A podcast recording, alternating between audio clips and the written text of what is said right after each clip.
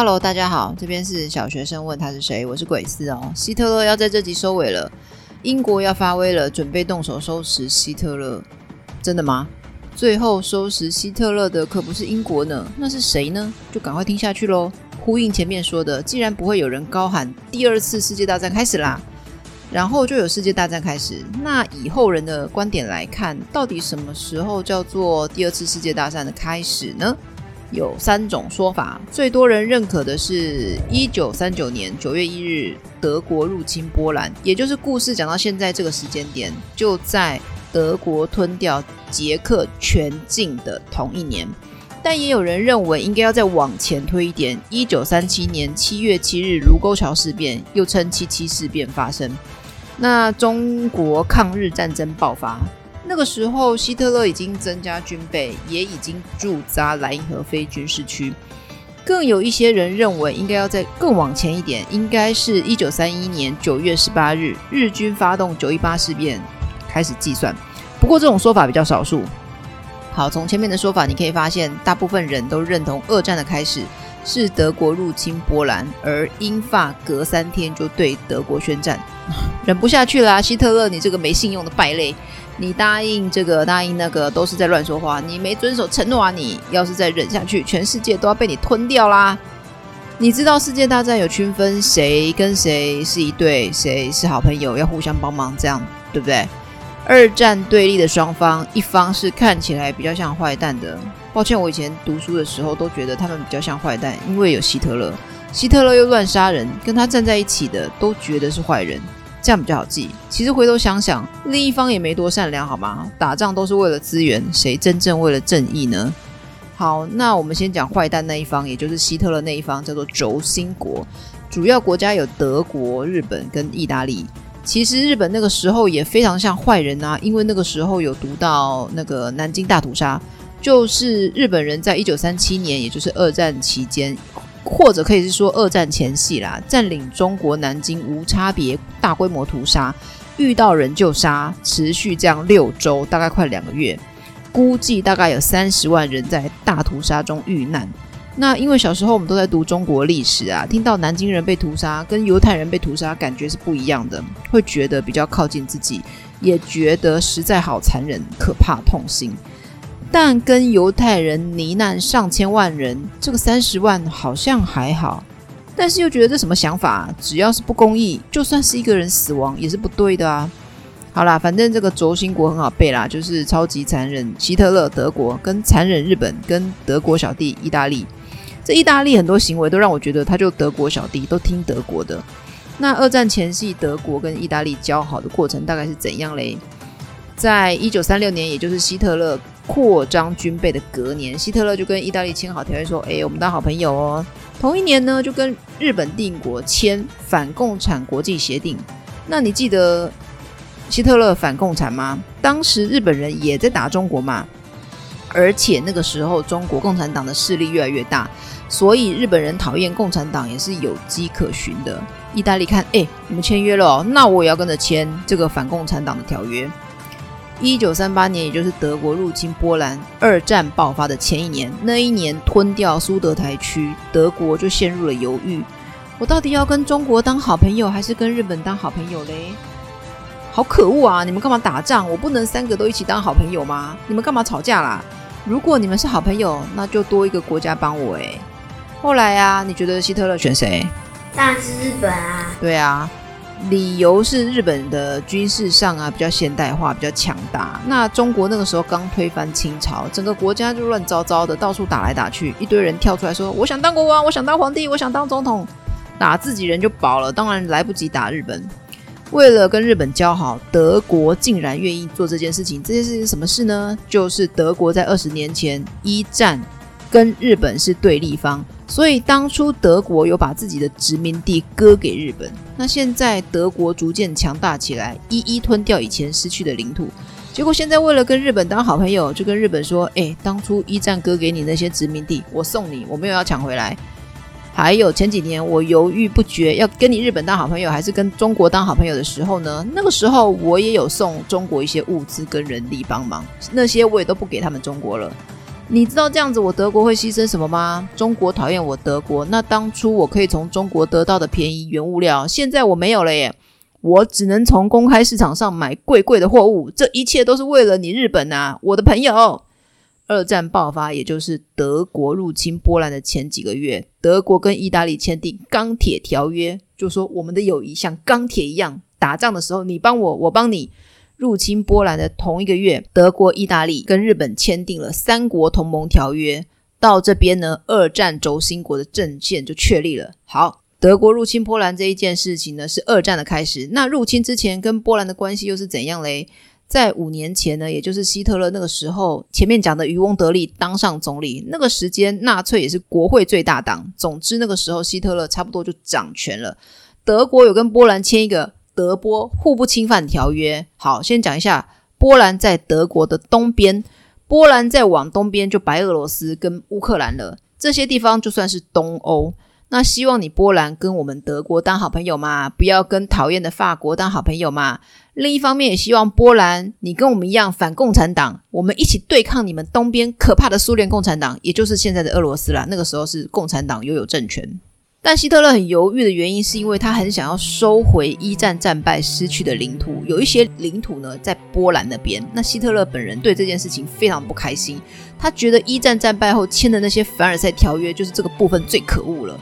那故事回到英国对德国吞掉捷克这件事情忍无可忍，当时英法就跳出来大喊：“我们支持并保证波兰、比利时、罗马尼亚、希腊以及土耳其的独立，就是你们这些啊。”德国东边附近的国家，我绝对不会让德国吞掉你们，一定会让你们活得好好的。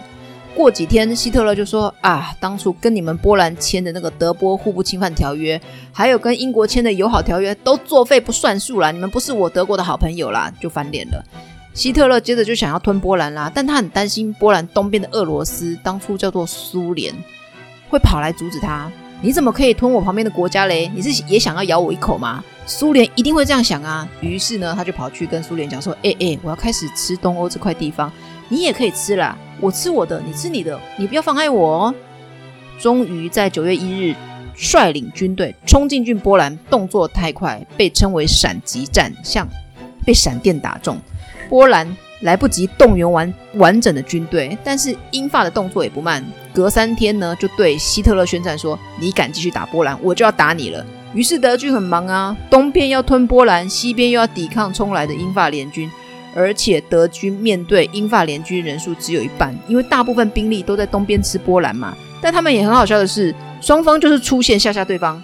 波兰战役大概半年内也没有真正大规模冲突，就被称为假战，假的啦，吓吓对方而已。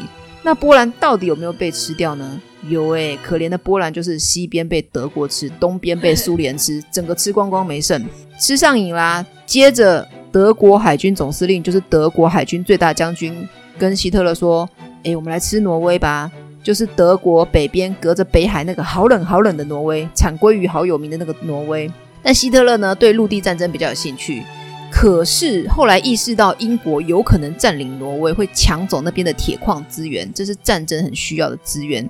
于是呢，在六周内打败英法联军，占领丹麦跟挪威，好快的速度可以吃掉两个国家。这之前呢，还有人跑去暗杀希特勒，但失败了。哎，怎么失败了呢？第一次这么希望一个人赶快在地球上消失。希特勒发现，哎，我打赢他们了，乘胜追击有没有听过？那我接着打西边隔壁法国。这个时候德国真的超狂，一路吃德法之间夹着的三个国家：荷兰、卢森堡跟比利时。英军呢就被打得落花流水，赶快落跑。法国就跺脚了：“喂，你英国怎么跑那么快？我怎么办啊？”那法国就赶快跟德国投降。我投降，我投降。你看希特勒这个时候不到一年的时间，把欧洲本土的国家都吃得差不多了，跟小盘的象棋连吃暗吃一样，吃超快。希特勒就心里想说：“就我这气势，你英国就答应跟我和平共处吧，不然你又不能拿我怎么样。”但是这个时候呢，英国首相换人了，叫做丘吉尔。他跟前任首相呢，绥靖政策路线不同。丘吉尔比较好战，他说：“道不同不相为谋，我是不会跟你德国和平相处的。”被英国拒绝的希特勒脸上挂不住啊！你竟敢这样对我！于是就要隔着海打英国啦。但英国是海岛国家，海军比德国强太多。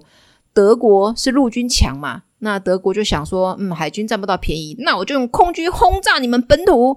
对英国境内，包括伦敦在内的各大城市进行轰炸，轰轰轰轰！英军当然也不会乖乖被炸，于是也是给他炸回去，两边互相狂炸。但德国就渐渐就发现，英国人怎么这么顽强啊？怎么炸都不投降？我德国也一直被炸，不想玩了啦，就停战了。好，接下来发生的事情就是德国像大哥一样一直在帮助意大利，意大利就一直很怀念自己以前的罗马帝国的威风啊，所以呢，德国呢跟英国发生前面讲的互相炸来炸去，叫做不列颠轰炸的期间，意大利呢他就往南边侵略希腊跟北非的埃及，你还记得埃及吗？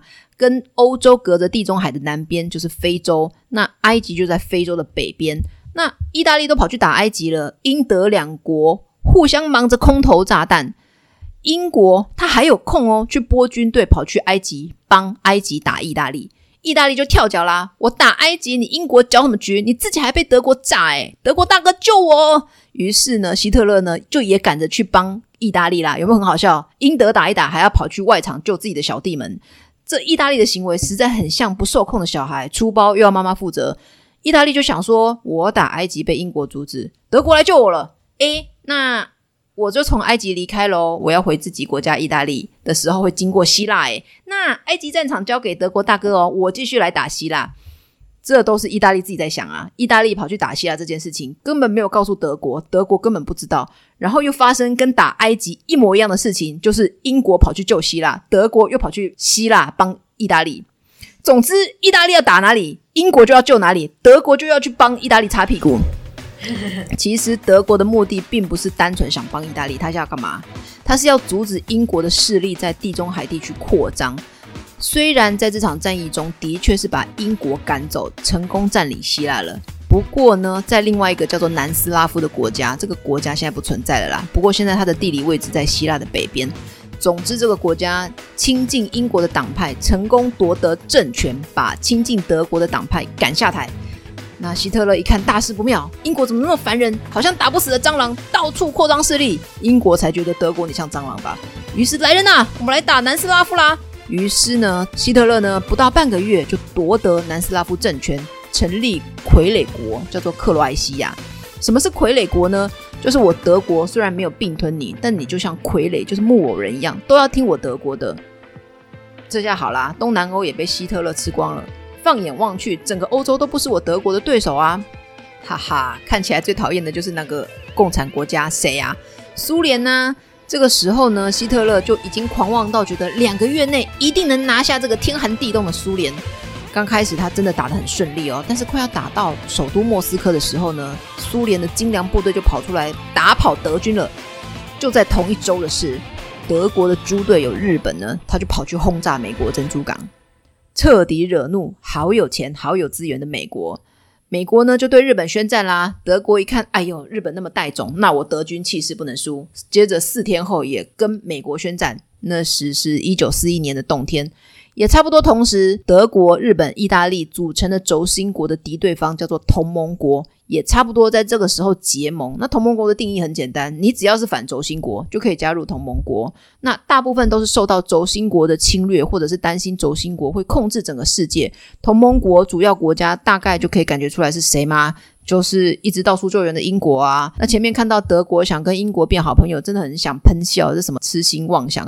还有呢，这个明明很凶悍，之后跟美国杠上的强大苏联，想要在两个月内打败苏联，我再度喷笑，这世界上领土最大的国家，诶，还有本来想袖手旁观的世界老大美国，被日本一炸就抓狂。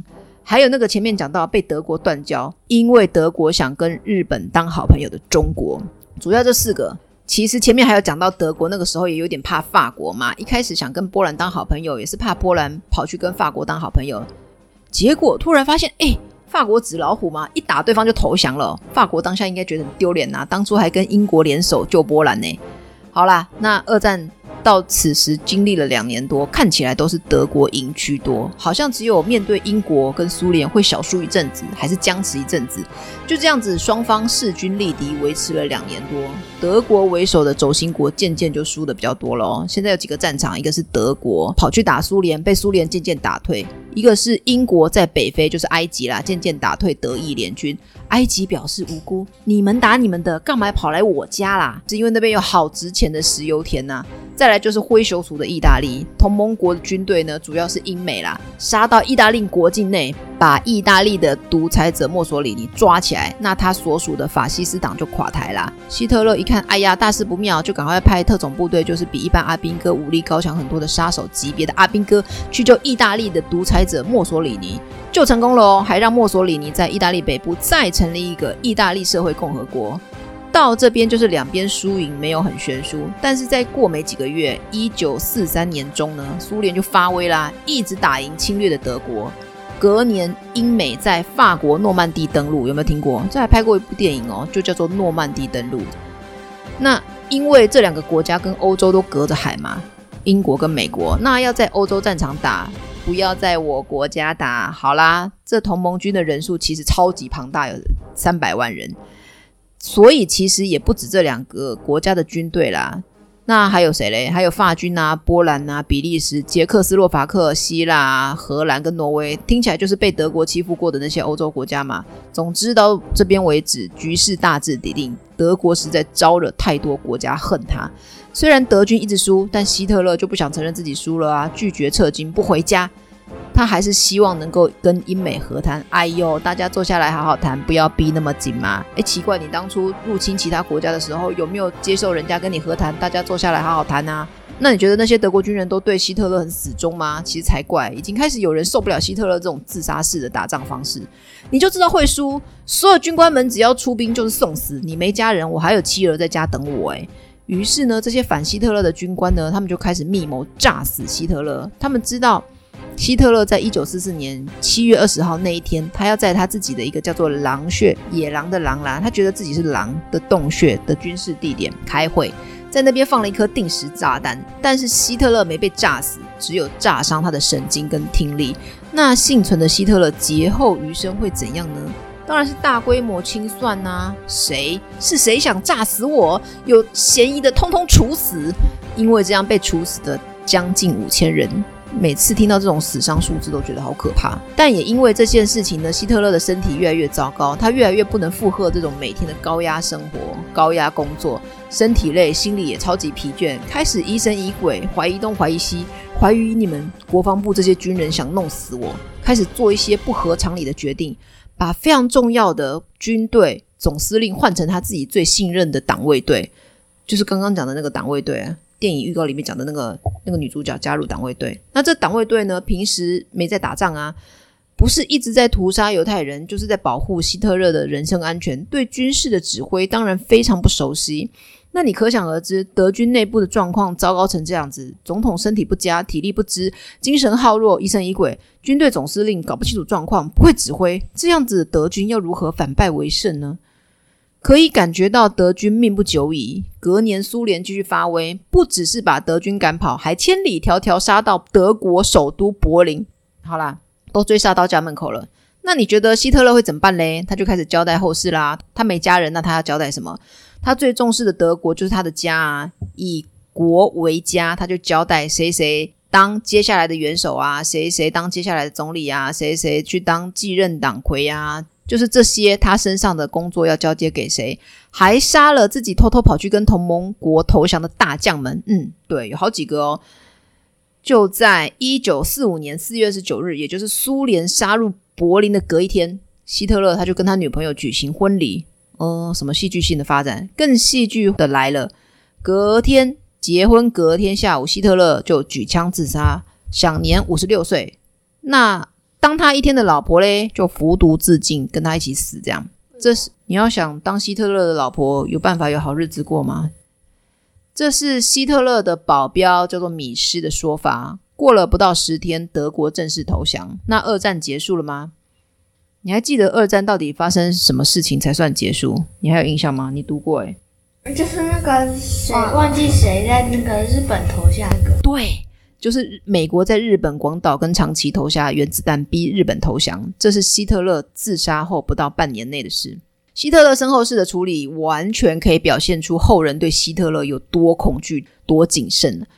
你觉得是谁要负责处理希特勒的尸体？要怎么处理？没有家属可以问，这变成一一件三不管地带。就算真的有人处理，为什么人家一定要相信你？于是有人说，在希特勒自杀的藏身处附近找到了他的尸体，这很合理嘛？也有人说尸体消失了。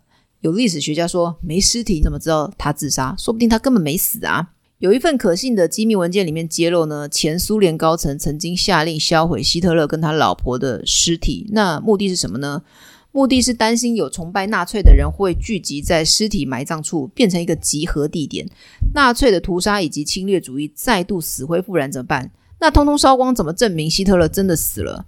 于是呢，苏联就留一块希特勒的骨头，希特勒的骨头就是下颚骨啦，保存在俄国联邦安全局的档案室，还有一块头骨存于俄国国家档案室，分别存放在俄国保存重要资料的地点啦。那希特勒的遗体就这两块骨头没了，表面上看起来没了，但实际上真的是这样吗？你们苏联政府说是这样，就是这样哦。于是大家就开始乱猜啦。有人说希特勒根本没死，他带老婆秘密逃到阿根廷隐藏很多年，一直到一九六四年七十五岁的时候才死去。